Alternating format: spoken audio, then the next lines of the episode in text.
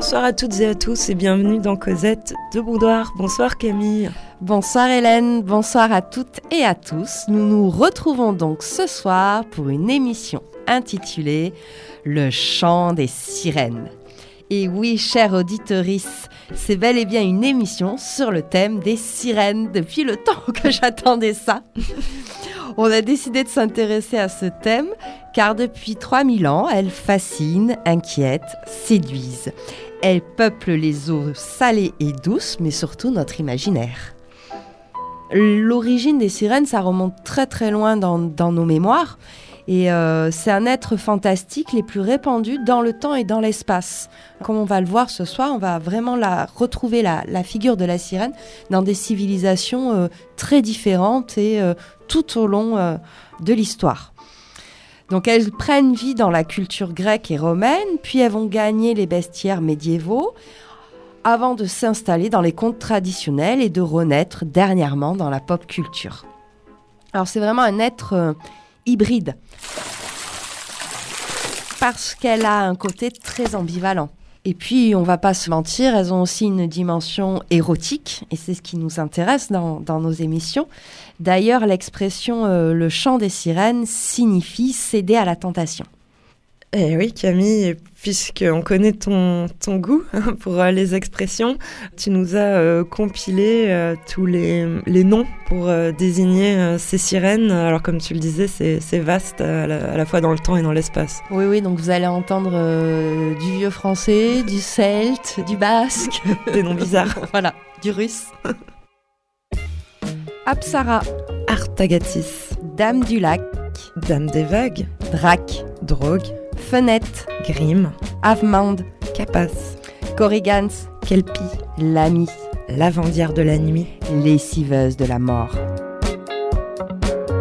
Lorelei, Liban, Lilith, Marie-Morgane, Mélusine, Mermaid, Naïade, Néréide, Nyx, Noken, Nickel, Nicar, Nimu, Ondine, Oanes, Juan, Rosalki, Ryujin, Sedna, Selki, Viviane, Villa, Vaudianoy, Vouivre, Willis, Yis.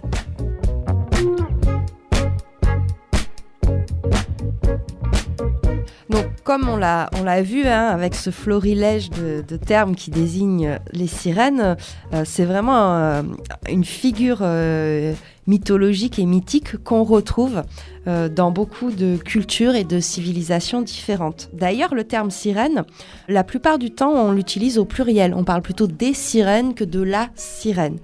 Alors, ça viendrait du latin sirena, sirène en grec, sans le E qu'on fait dériver du phénicien sir, qui veut dire chant.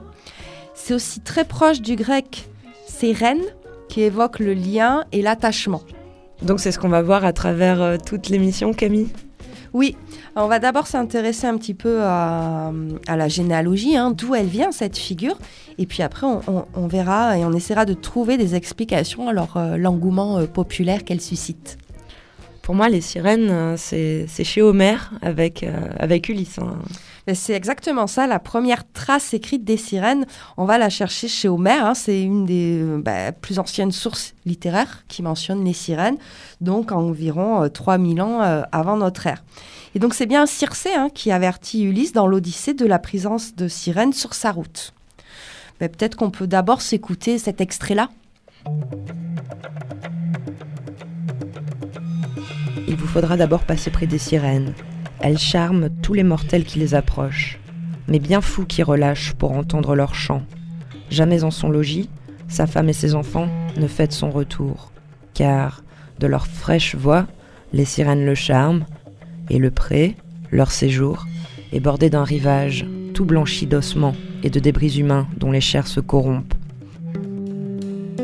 Passe sans t'arrêter, mais pétri de la cire à la douceur de miel, et de tes compagnons, bouche les deux oreilles, que pas un d'eux n'entende. Toi seul, dans le croiseur, écoute si tu veux. Mais, pieds et mains liés, debout sur l'emplanture, fais-toi fixer au mât pour goûter le plaisir d'entendre la chanson. Et si tu les priais, si tu leur commandais de desserrer les nœuds, que tes gens, aussitôt, donnent un tour de plus.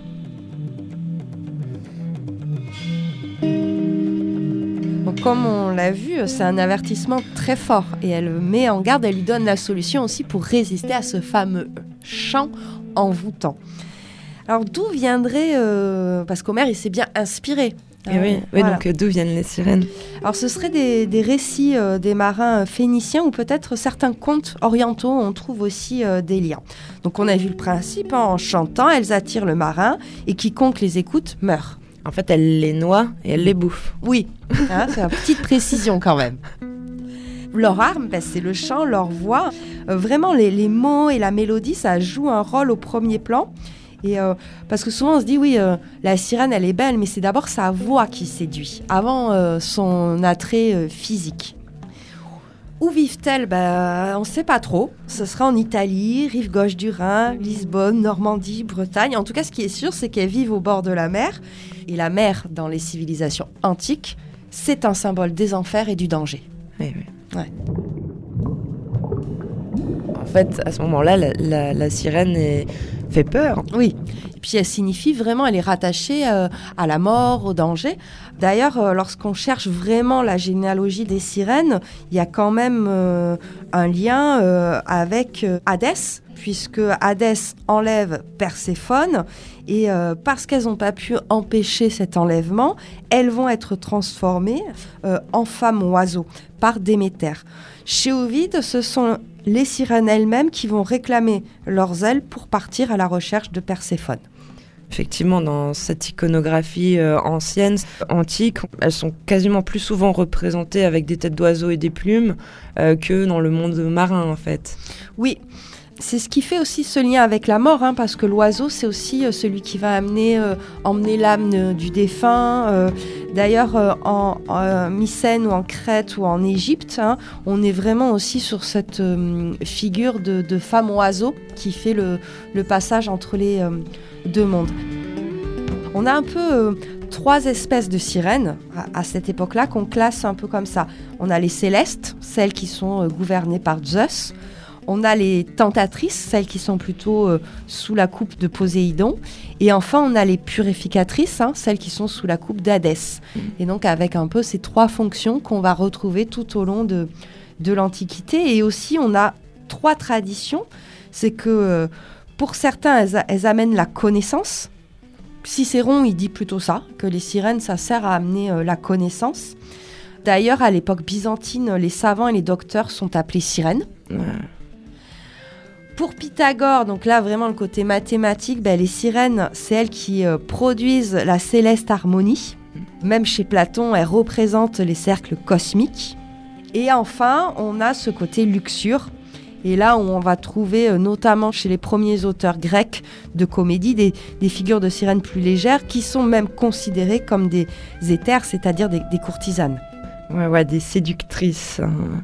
Et euh, après, on pourrait se dire que dans, l'Odyssée, il y a aussi Jason dans l'épisode des Argonautes euh, qui croisent les, sirènes.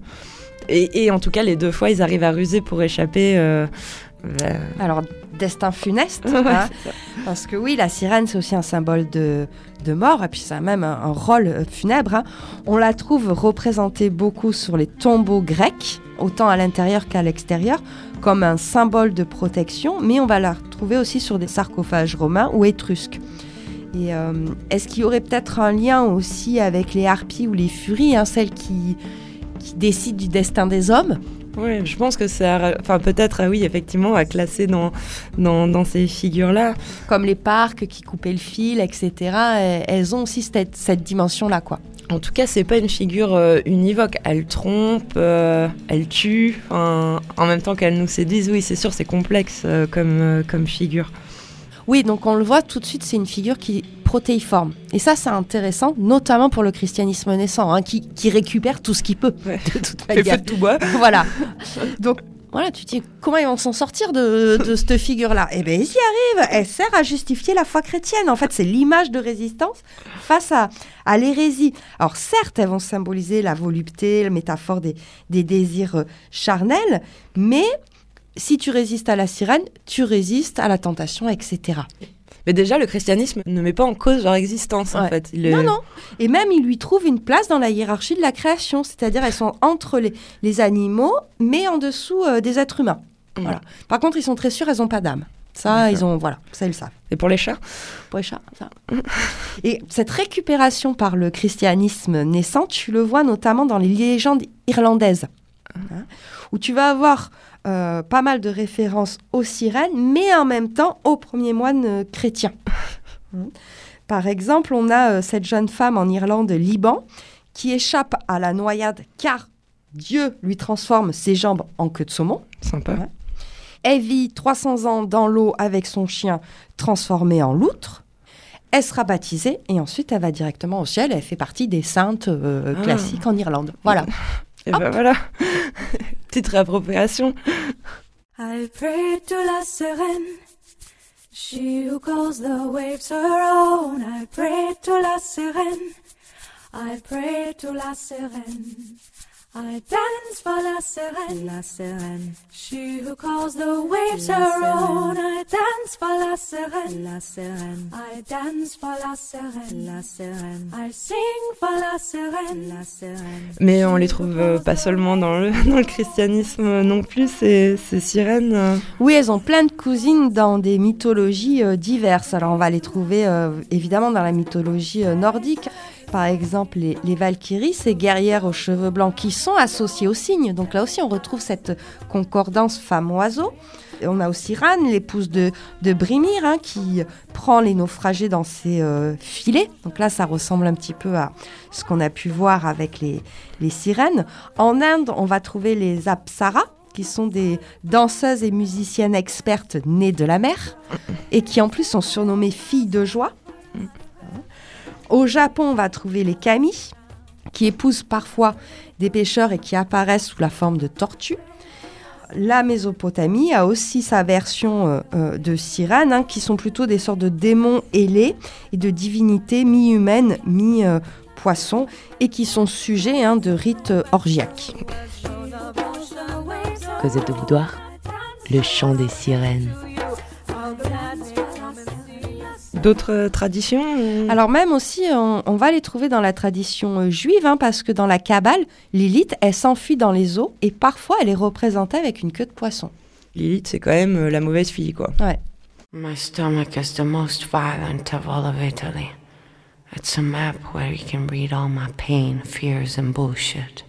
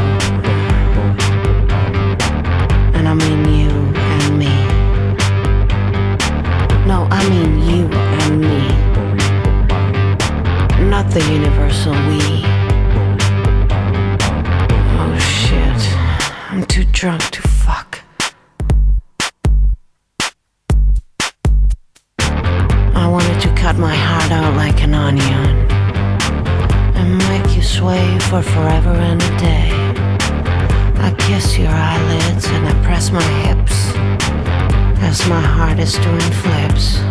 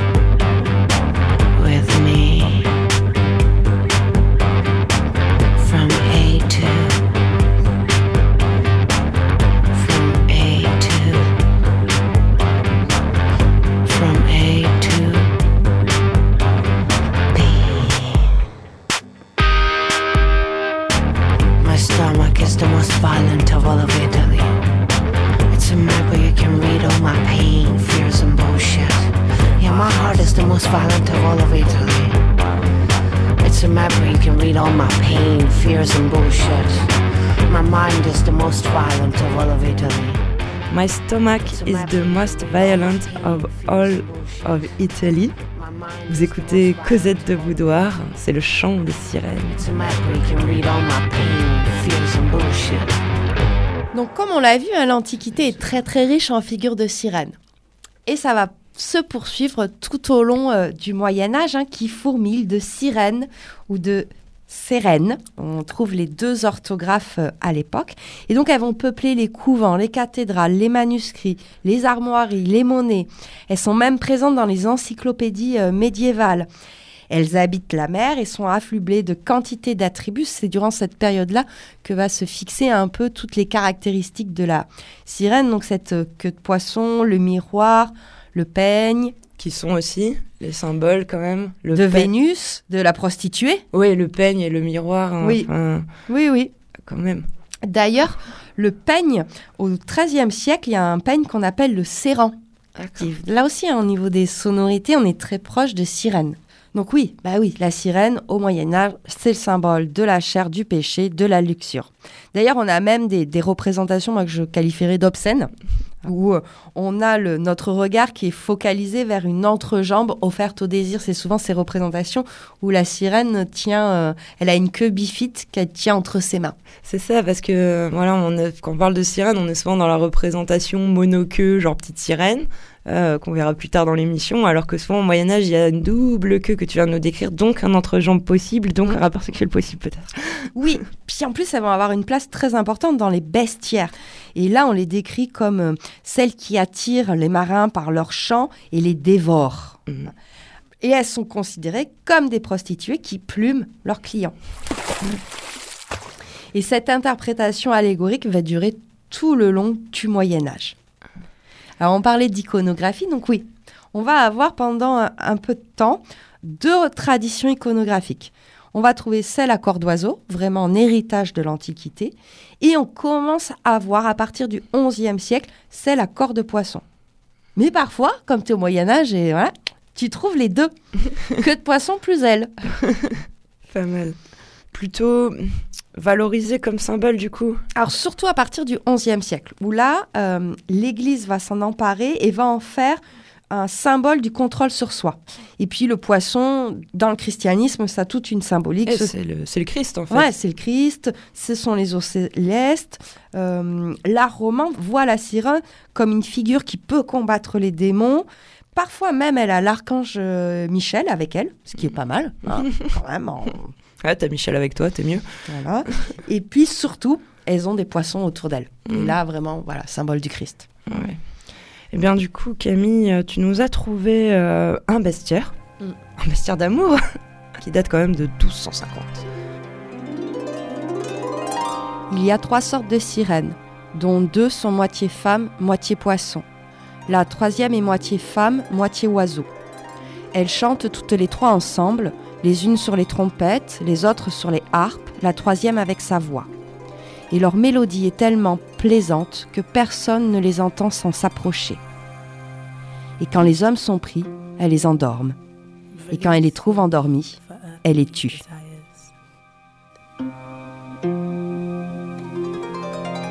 Heavy thoughts clouding what your eyes perceive. You drink from the illusions of reality in attempts to quench your thirst.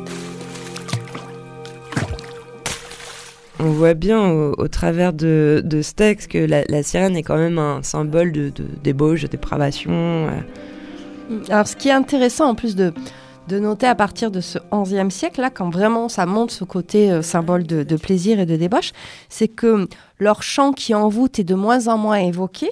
Par contre, on va accentuer sur leur beauté physique.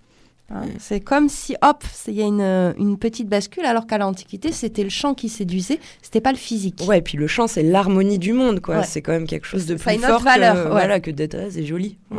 Alors par contre, elles continuent de dévorer leurs victimes, ça, il n'y a pas de souci. Et elles vont incarner ce plaisir sensuel que l'Église euh, condamne, puisqu'on est aussi dans une nouvelle morale. Hein, on va, euh, la sirène, elle symbolise le monde, le diable, euh, les femmes, ce qui est à peu près la même chose euh, au Moyen Âge. hein, c'est- voilà.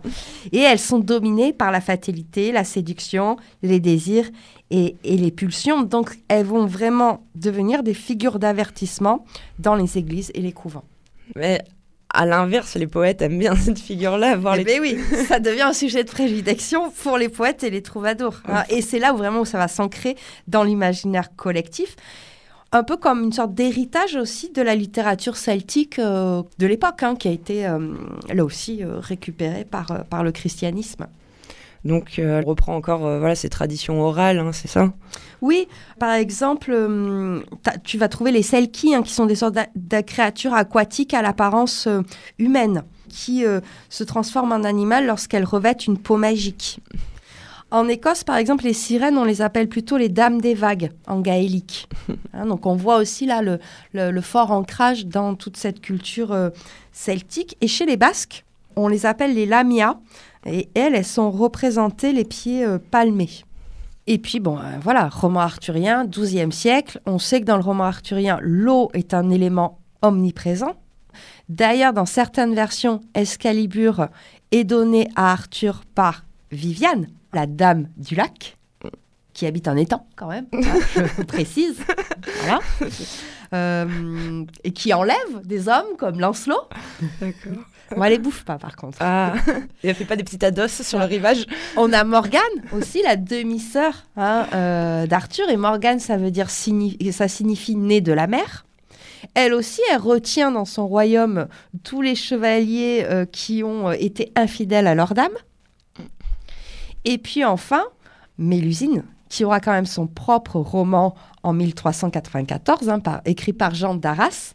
Et Mélusine, c'est une figure très très importante car beaucoup de maisons de France revendiquent l'ascendance avec Mélusine, dont les comtes de Toulouse. Alors, je vous propose un petit extrait de, de, de- de ce conte, de ce roman. Alors, Mélusine, elle a épousé euh, Raymondin. Elle a épousé à une seule condition, c'est que Raymondin ne regarde jamais ce qu'elle fait dans ses appartements le samedi soir. Sauf que Raymondin, euh, curieux, curieux, et un jour il va voir, et voilà ce qui se passe. Aussi, voyant la porte, il tira l'épée, et avec la pointe, qui était très dure, il tourna et vira jusqu'à ce qu'il ait fait un trou. Il regarda alors à l'intérieur et vit Mélusine dans un grand bassin de marbre, avec des escaliers qui descendaient jusqu'au fond. Le bassin avait près de 15 mètres de circonférence, et il y avait tout autour des allées d'un mètre cinquante de large. Et là, Mélusine se baignait. Vous allez voir sous quelle forme. L'histoire rapporte ici donc que Raymondin tourna et retourna l'épée jusqu'au moment où il eut fait un trou dans la porte, par lequel il pouvait tout voir à l'intérieur.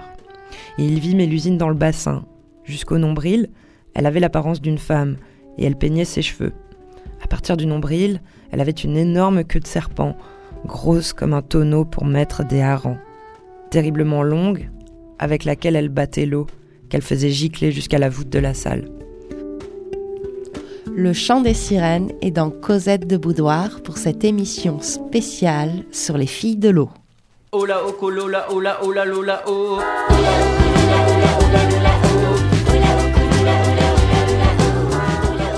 On va parler un petit peu de, de la, de la Renaissance, puisqu'elles sont toujours euh, très présentes euh, dans, bah, dans la peinture, dans l'iconographie de l'époque, mais aussi dans les textes.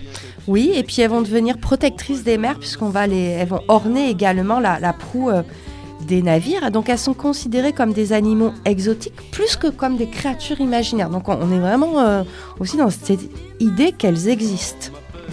Donc Dante, Dante croise des sirènes dans la Divine Comédie. Euh, on parlait de, tu parlais d'iconographie. Moi, j'aime beaucoup euh, les tableaux de, de, de- de Bosch. Et quand tu regardes dans les détails, tu as une ou deux euh, figures de sirènes. Et tu as aussi un homme triton, hein, quand même, chez Bosch. Et on peut aussi citer euh, Rubens, qui les a représentées très plantureuses. Ouais, comme, comme Rubens, c'est la bonne sirène qui mange bien. Quoi. Elle, euh, Elle mange des phoques, ouais, non, je pense beaucoup de marins. beaucoup. beaucoup. Et- et ouais. On va les retrouver aussi chez Shakespeare, etc. Dans ce qu'on vient de citer, elle symbolise plutôt une certaine protection, mais euh, en fait, cette image de femme corruptrice n'a pas disparu pour autant. Et chez Boccace, hein, lui, il les désigne carrément euh, sous le terme de traîner. Ben, on va partir dans les pays nordiques, tiens, maintenant.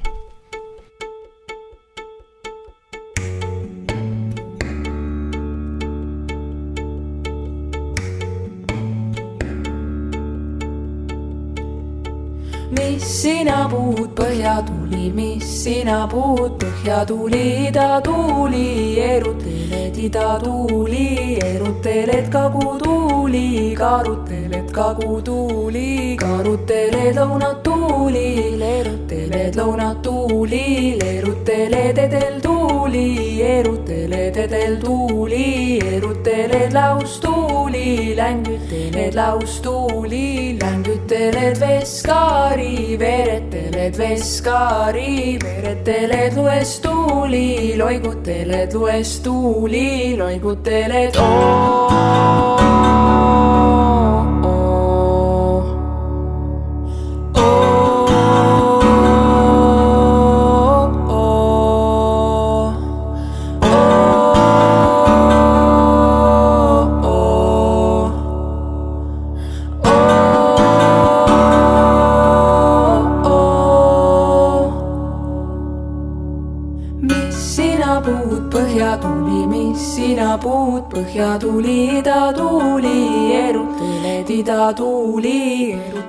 个孤独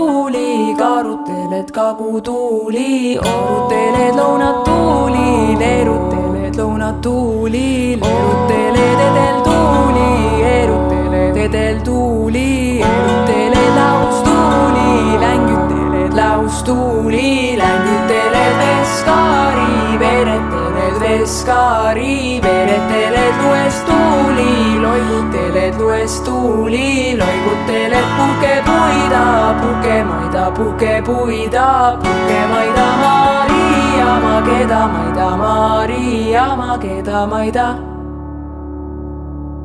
mis sina puud põhja tuli, mis sina puud põhja tuli, mis sina puud põhja tuli, mis sina puud põhja tuli, mis sina puud põhja tuli, mis sina puud.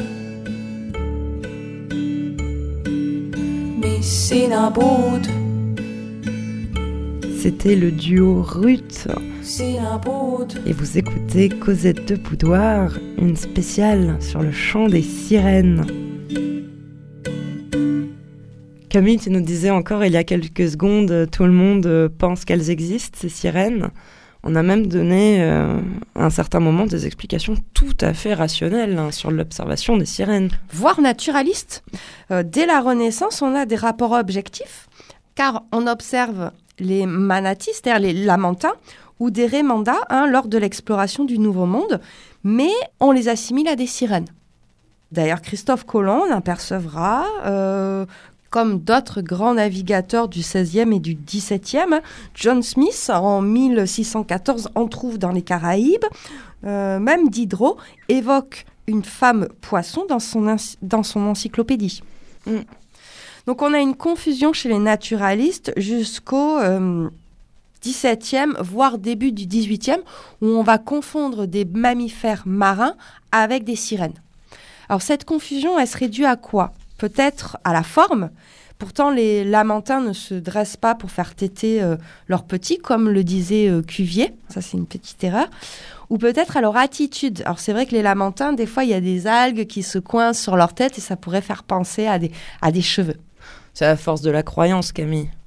Oui, mais là, cette force de la croyance, elle va très très loin, puisque Jean-Baptiste Robinet a écrit un bouquin qui s'appelle Considérations philosophiques sur la gradation naturelle des formes de l'être et les essais de la nature en 1768. Et tu vas voir, on a une description de sirène.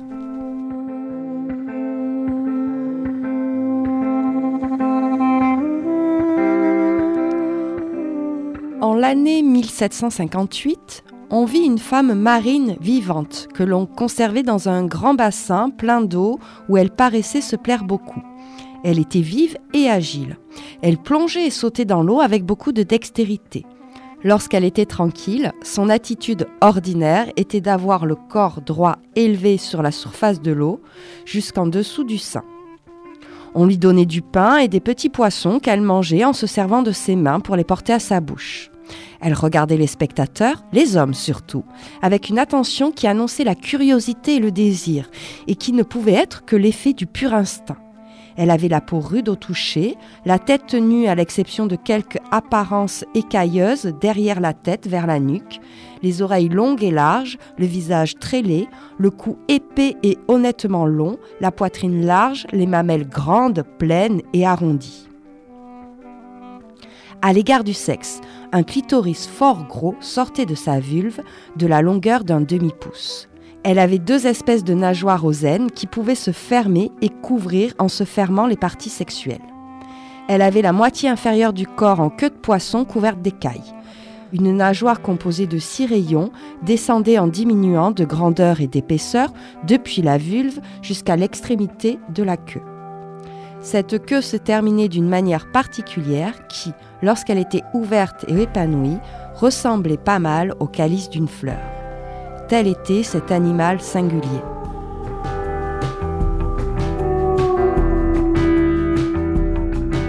Alors tu vois?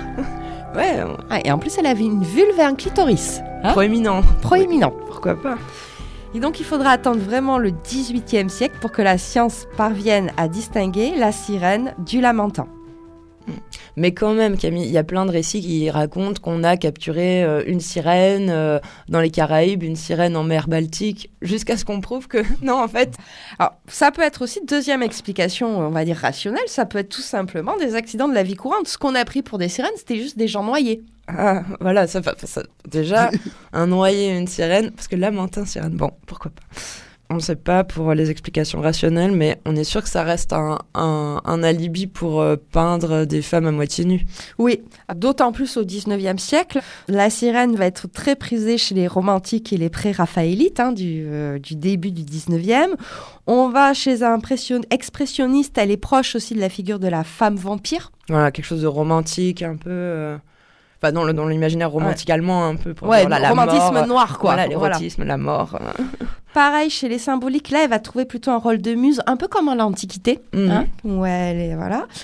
Elle devient un motif de l'art nouveau, et euh, chez les surréalistes, c'est euh, vraiment la femme personnifiée. On va avoir une très jolie, euh, je vous conseille la, la très belle BD, là, Les sirènes des pompiers, d'Hubert et Zanzim. Zanzim. Et où c'est un peintre pompier, donc euh, cette période-là, c'est début du 19e, qui trouve l'inspiration après sa rencontre avec une sirène qui va devenir son modèle. Donc toujours ce rôle de muse, qui est un héritage de, de ce qu'incarne la sirène à l'Antiquité.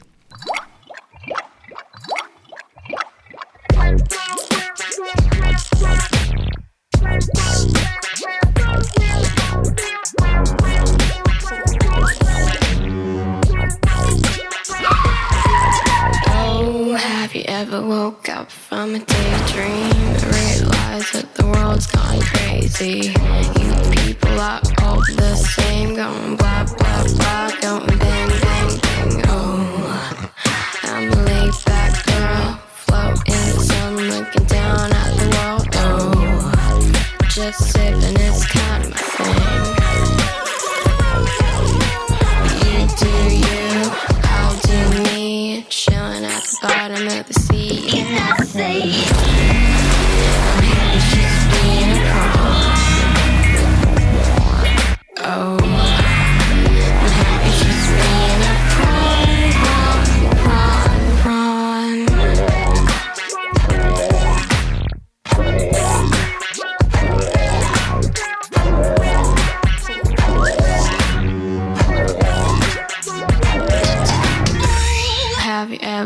a prawn cause of World War? Have you ever kissed a prawn, got a cold sore?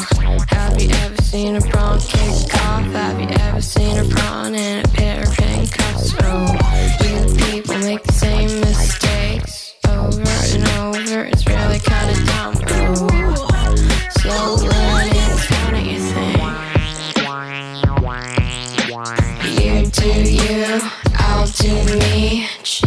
the bottom of the sea, and I say.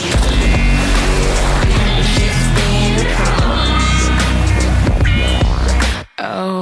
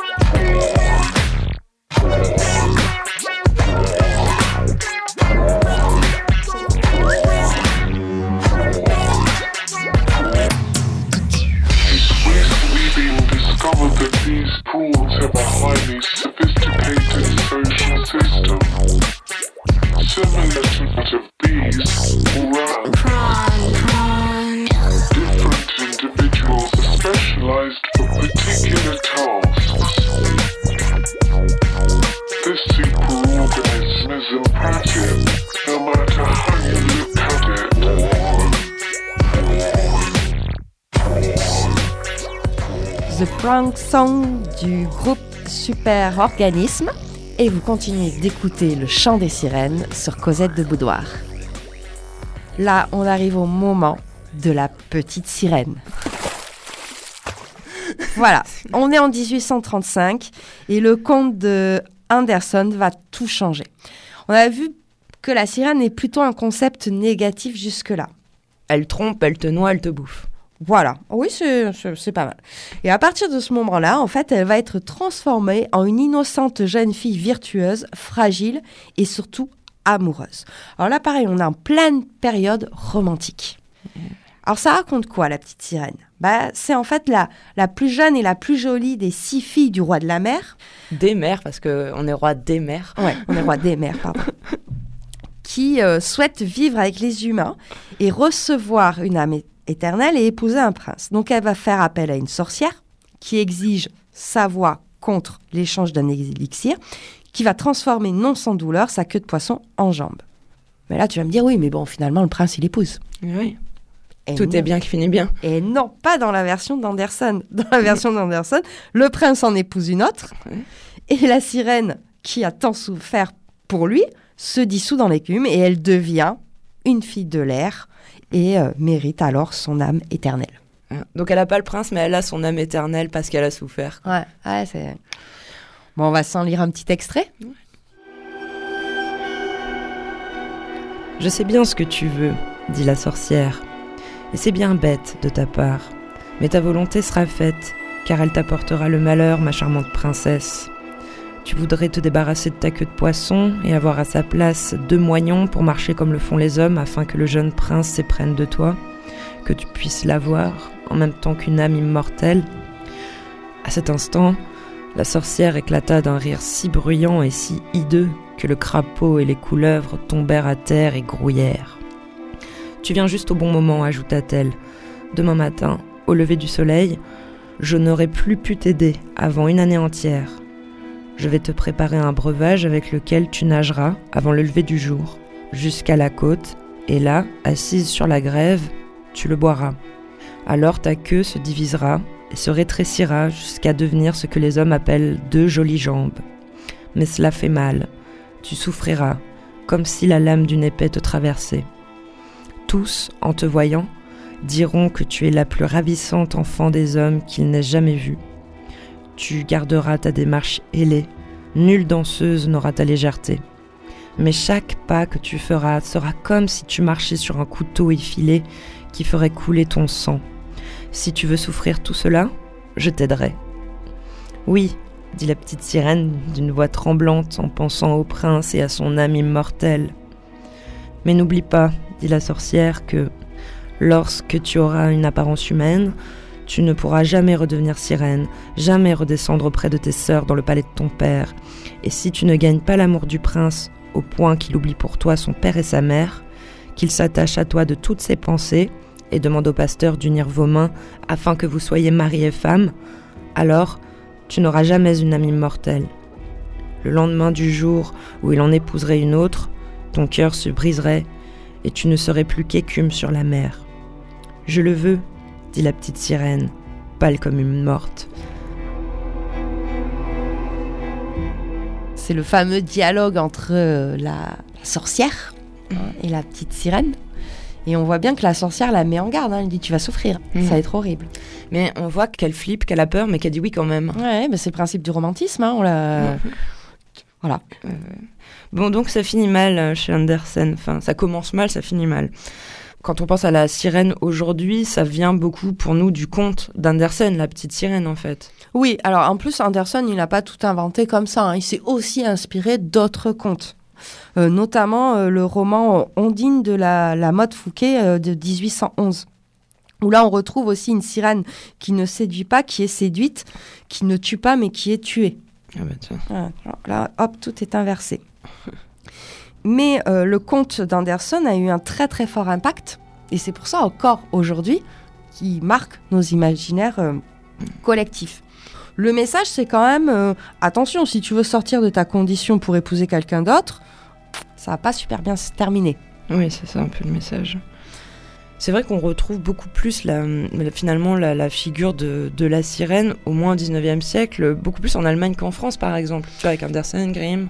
Oui, ben, d'ailleurs, tout à fait. hein, les frères Grimm auront aussi un conte avec une, une sirène. Euh, on va la voir aussi apparaître dans les récits fantastiques d'Hoffmann.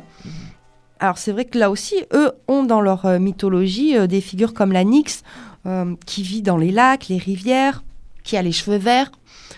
Et cette figure de la sirène, elle va connaître une apogée durant cette époque romantique avec ce fameux poème, le Lorelei de Heinrich Heine. Il y a même eu un, opéra au 19e sur la figure de Lorelei, donc on est dans cette idée, là c'est une sirène d'un fleuve, c'est ça, une sirène d'eau douce on va dire, et euh, du coup il y a même le rocher de Lorelei là, euh, sur, le, sur le Rhin, parce que c'est un endroit où le Rhin se rétrécit vachement, et donc il y a beaucoup beaucoup de naufrages, et donc paf, une petite légende de sirène euh, à cet endroit-là. On fait vivre des légendes à partir de lieux qui existent réellement, enfin, c'est aussi l'intérêt de l'oralité. Oui, et puis là aussi, on retrouve ces grands principes. hein. On a une dame des eaux avec un fort pouvoir de séduction musicale et érotique, parce qu'elle chante, euh, Laurel. Là, Voilà. on retrouve un peu ce- le- le- le- les deux aspects euh, de la sirène. Si on part du côté anglo-saxon, là aussi, on va trouver aussi pas mal de dames du lac, évidemment dans la, région de Cornouailles, qui va être très riche en récits de sirènes, hein, euh, qui annoncent euh, les tempêtes ou qui vont séduire par leur voix euh, cristalline. Mais chez les Slaves, certaines traditions aussi ont franchi les siècles. Et là, on va avoir plusieurs figures de filles de l'eau. Alors, on va en avoir une en Pologne. D'ailleurs, le blason de Varsovie représente une sirène. Les sirènes des glaces. Des sirènes des glaces, oui. Euh, des sirènes du Danube. Les villas qui peuvent en plus se changer en cygnes. Donc là, toujours ces liens. Et qui seraient les esprits des femmes qui ont mené des vies débridées. Et c'est ce qu'on retrouve aussi avec euh, les Russes et la, la figure du... Vodianaï, c'est ça? Ouais. Qui, elle, elle va euh, briser les écluses. Elle est responsable des maladies liées à l'eau comme le choléra. Oui, et ben là au moins on retrouve un peu l'aspect euh, subversif et lié à la mort en Ouais. fait euh, de la sirène. Donc dans ce début du 19e siècle, euh, tous ces récits vont fortement intéresser les folkloristes parce que c'est vrai, ça se met en place en fait. Voilà, on, on commence à sortir les premiers recueils de contes, on va recenser les légendes et je pense à Paul Sébillot hein, qui va recenser toutes les légendes bretonnes dans lesquelles les sirènes ont souvent un, un mauvais euh, rôle. Et en plus, elles vivent dans des palais, elles aiment les soieries, les perles, l'or, tout ce qui symbolise une certaine richesse. Donc on- peut se dire que la sirène est toujours très très présente euh, dans les croyances euh, populaires jusqu'à l'époque moderne. Oui, jusqu'au XXe siècle, elle est vraiment encore très vivace dans la croyance populaire, où soit elle peut être bonté puisqu'elle avertit des tempêtes, hein, soit elle peut faire sombrer les, les bateaux. On va retrouver vraiment les, les- les- ces deux euh, aspects. Et cet attrait très vivace euh, pour les sirènes va même créer un phénomène de la sirénomanie. C'est-à-dire que tous les journaux, les revues vont être truffés de récits d'observations et de captures, et même on va avoir des expositions de sirènes naturalisées dans les cirques. Quand tu dis naturalisé, c'est empaillé en fait. Ouais, en fait, il va y avoir plein d'habiles commerçants qui vont exploiter cette tendance. Ouais. Hein.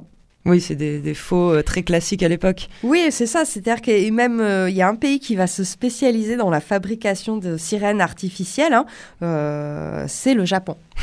ouais. Ouais, le Japon se lance vraiment euh, dans une production euh, presque massive de euh, fausses sirènes. Cosette de Boudoir, le chant des sirènes.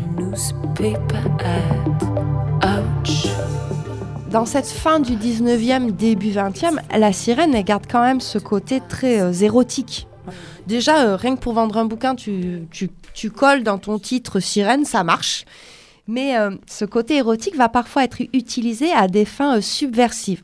Et je pense notamment à Renée Vivian, qui est quand même une très grande poétesse lesbienne, qui va utiliser la figure de la sirène euh, comme symbole de son amour des femmes. Euh, on trouve chez cette autrice énormément de poèmes sur le thème de la sirène, de l'eau. Alors il y a des poèmes qui s'intitulent Le chant des sirènes, Sirène, Les algues, Ondine, L'amant des sirènes. Et puis dans son tout premier roman, qu'elle signe en tant que Renée Vivian, qui s'appelle Du vert au violet, qui est une sorte de prose poétique, on va voir qu'elle donne à la sirène une autre dimension que n'avait peut-être pas vue Homère. Ulysse n'était qu'un lâche, cria la très jeune et très impétueuse Ione. Et ses compagnons aussi n'étaient que des lâches. La prudence, c'est l'éternelle lâcheté. Oh, préférez l'ennuyeuse Pénélope aux sirènes. Moi, je donnerai le souffle de mes lèvres, les lignes, les ondulations et les couleurs que mes yeux avides contemplent avec tant d'angoisse, les harmonies qui me font si divinement souffrir, les parfums que j'aspire avec tant de fièvre, tout ce qui fait vivre de la vie brûlante et triste, pour entendre un instant le chant des sirènes. Et les baisers de mes compagnes, les baisers qui sont pareils aux harmonies, aux parfums, à la joie des couleurs, des lignes et des ondulations gracieuses. Les baisers âcres comme le ciel et doux comme les roses. Je les donnerai pour entendre un instant le chant périlleux.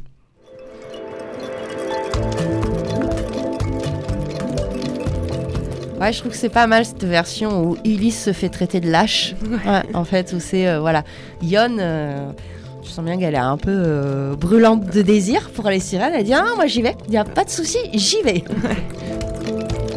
Écoute le chant des sirènes dans Cosette de Poudoir. Au XXe siècle, la, figure de, la sirène change et euh, reprise par en fait la société de consommation. En fait, elle perd un peu son aspect subversif peut-être. Alors euh, c'est vrai qu'au début du XXe siècle, on est euh, dans l'industrie cinématographique, la publicité, hein, qui vont véritablement s'emparer de cette figure-là parce que elle est hyper pratique, hein, mais qui vont, comme tu disais, l'édulcorer. C'est-à-dire qu'à ce moment-là, la sirène, elle devient une sorte d'idéal de féminité pour les petites filles. Elle doit être jeune, belle, mince, sexy, avec le fameux soutif coquillage, posséder des cheveux longs et une voix douce. Jamais son intelligence est mise sur le devant de la scène. En fait, elle est digérée vraiment par la pop culture patriarcale. D'ailleurs, à partir du XXe siècle, on ne parle plus que de la petite sirène, avec euh, l'adjectif diminutif petite. C'est quand même, elle est amputée de toute sa dangerosité. Ouais, on se dit pas, elle fera des, un tas d'os avec toi. Voilà, non. C'est aussi à mettre en lien, comme tu le disais, avec euh, bah, la culture de masse, hein, le développement des loisirs, du tourisme maritime, où on va utiliser ces pin-up là euh, qui vont poser en maillot de bain sur des affiches euh, touristiques et, qui va se décliner en, sirène. J'ai regardé hein, les, les, couvertures de La Vie parisienne, qui est une sorte de magazine un peu érotique fin 19e, début 20e. Tu la trouves assez régulièrement, cette figure euh, de la sirène érotisée. Puis c'est la grande période des ballets aquatiques, donc c'est pratique aussi pour euh, euh, symboliser toutes ces, toutes ces nages. Dès qu'une fille nage bien, c'est une sirène. C'est ça. Donc un petit peu ouais, édulcoré. Et puis, euh, dans, dans un sens, Camille aussi, je pense, si on va dans un magasin de jouets, on peut se rendre compte que ça commence dès le plus jeune âge, qu'il va, va y avoir tout un tas de jouets euh, sirènes pour les petites filles. Enfin, qu'on est vraiment dans un modèle très genré aussi, comme tu disais. Oui, et puis comme elle a perdu tous ses traits démoniaques et qu'elle semble plus menaçante, on peut l'utiliser aussi pour des adultes. Elle devient une aventure palpitante. C'est pour ça que la pub s'en empare aussi de la sirène. Il y a une sorte d'innocence, de charme avec la pointe de mystère et de sex appeal teinté d'exotisme. Super support pour la publicité. C'est surtout les produits de la mer qui vont d'abord l'utiliser, mais après les boissons al- alcoolisées et la cigarette, car son corps est dénudé à la sirène. Oui, donc c'est quand même un petit peu olé olé. Donc euh, quand elle est reprise par la pub, c'est quand même pour des produits euh, voilà, qui font pas Destiné aux hommes. voilà, qui font pas l'unanimité exactement. Sous l'océan, sous l'océan, tout, tout c'est bien mieux. Tout le monde est heureux sous l'océan. Et ben voilà, Camille, c'était le passage obligé. Ah ben oui, hein, puisque dès le début du cinéma, cette figure de la sirène est présente. Et surtout dès le tout tout début du cinéma. Ouais, c'est ça qui est beau avec le cinéma, c'est que dès, euh, dès 1904, euh, Méliès nous fait un petit film euh, bah, tout court, hein, comme à l'époque, euh, qui s'appelle La Sirène. Euh, Et puis, euh, on, on peut noter peut-être un long métrage au- vers les années 50, euh, comme ça, mais euh, on sent que c'est à partir des années 80 qu'elle revient en force, La Sirène. Oui, elle revient en force parce que c'est les studios Disney hein, qui va réunir des éléments de croyances populaires avec des fragments du récit d'Anderson. Ça, c'est Splash et Splash, euh, produit par Disney en 84. Oui, et comme ça marche bien, cinq ans plus tard, en 1989, ils sortent le dessin animé La Petite Sirène, hein, sous le titre de The Little Mermaid. Qui est inspiré du conte danois, mais euh, qui finit un peu mieux, comme on l'a vu? Alors, c'était pas la première fois que Disney dessinait des sirènes, puisqu'on en avait déjà en 1953 dans le Peter Pan. Et puis, ça va continuer euh, euh, plus tard aussi dans d'autres blockbusters comme Harry Potter ou Pirates des Caraïbes, où là aussi, on va avoir hein, des, des- des figures de sirènes et des figures de sirènes peu sympathiques. Et puis dernièrement, avec la sortie euh, de la petite sirène, on va dire euh, version euh, un peu film, 2022 donc. euh, il y a eu ce scandale de euh, la petite sirène noire. Eh oui, Un scandale de plus. un scandale de plus. Sauf que bon, comme on l'a vu, hein, vu euh, le, le nombre de variétés de sirènes, euh, qu'est-ce qu'on en a à faire qu'elle soit noire, qu'elle ait les cheveux verts? On a vu qu'elle pouvait avoir les pieds palmés, donc bon, Non, t'as pas le droit. en fait, on fait ce qu'on veut, c'est un être imaginaire, hein, donc on la représente comme on veut. Et donc il y a eu euh, un scandale, euh, mais euh, j'imagine quand même, on la voit, euh, la sirène, c'est un peu comme la licorne de nos jours aussi, tu vois, c'est un peu euh, plus euh, récupéré aussi par les milieux queer, ou enfin, c'est un peu une alternative au Ouais. modèle dominant, non? Oui, aussi. Alors, on l'a, elle va rester, on va dire, euh, très mainstream parce qu'on va la trouver euh, dans des séries euh, pas toujours super euh, déconstruites. on va la trouver aussi dans des gros blockbusters, comme je pense à Pirates des Caraïbes, où là aussi on est dans des trucs assez clichés. Mais c'est vrai que ces dernières années, la sirène a été euh, finalement un peu une réappropriée par les milieux féministes et les milieux euh, queer.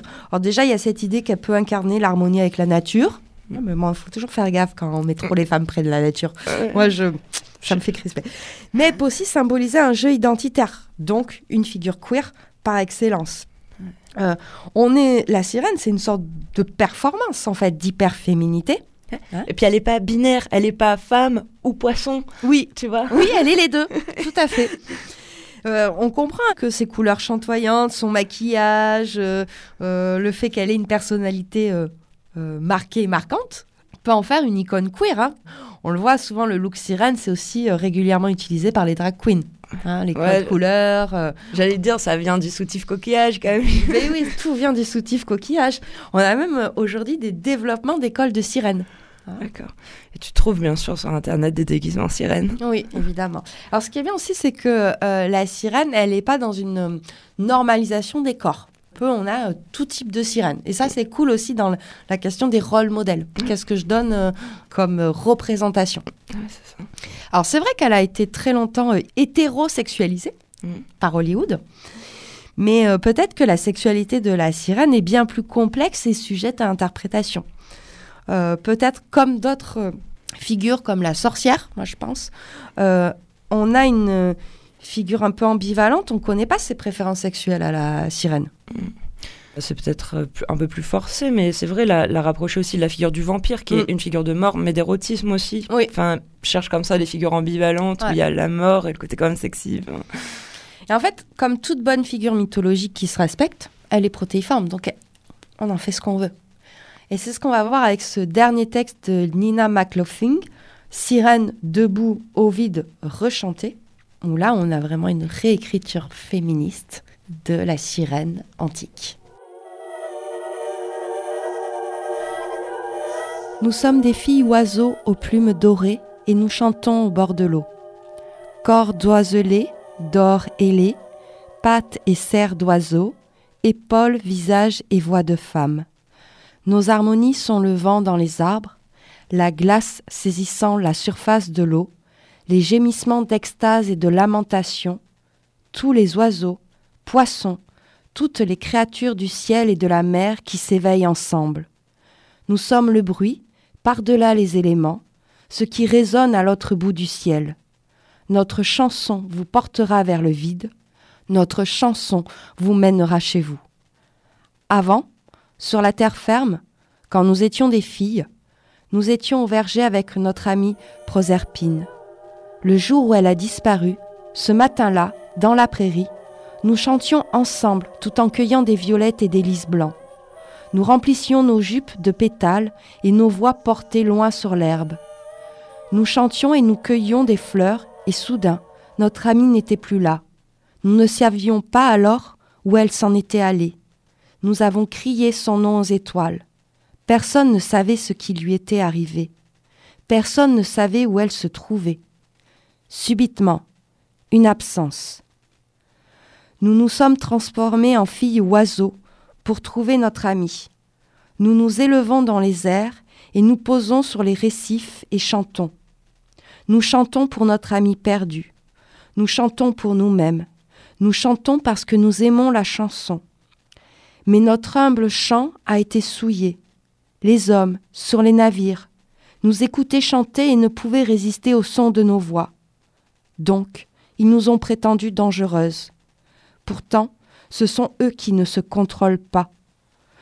Et donc, nous avons la réputation de monstres. Pourtant, nous sommes des filles oiseaux, nos voix semblables à ce qu'on entend dans le ventre de sa mère.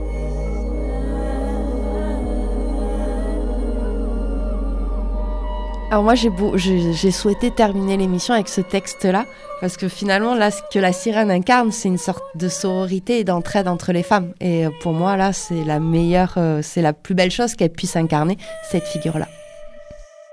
En conclusion on pourrait dire que de m- monstre purement horrifique comme un peu une métaphore des peurs masculines la sirène aujourd'hui est devenue une créature capable d'éprouver des sentiments et des émotions.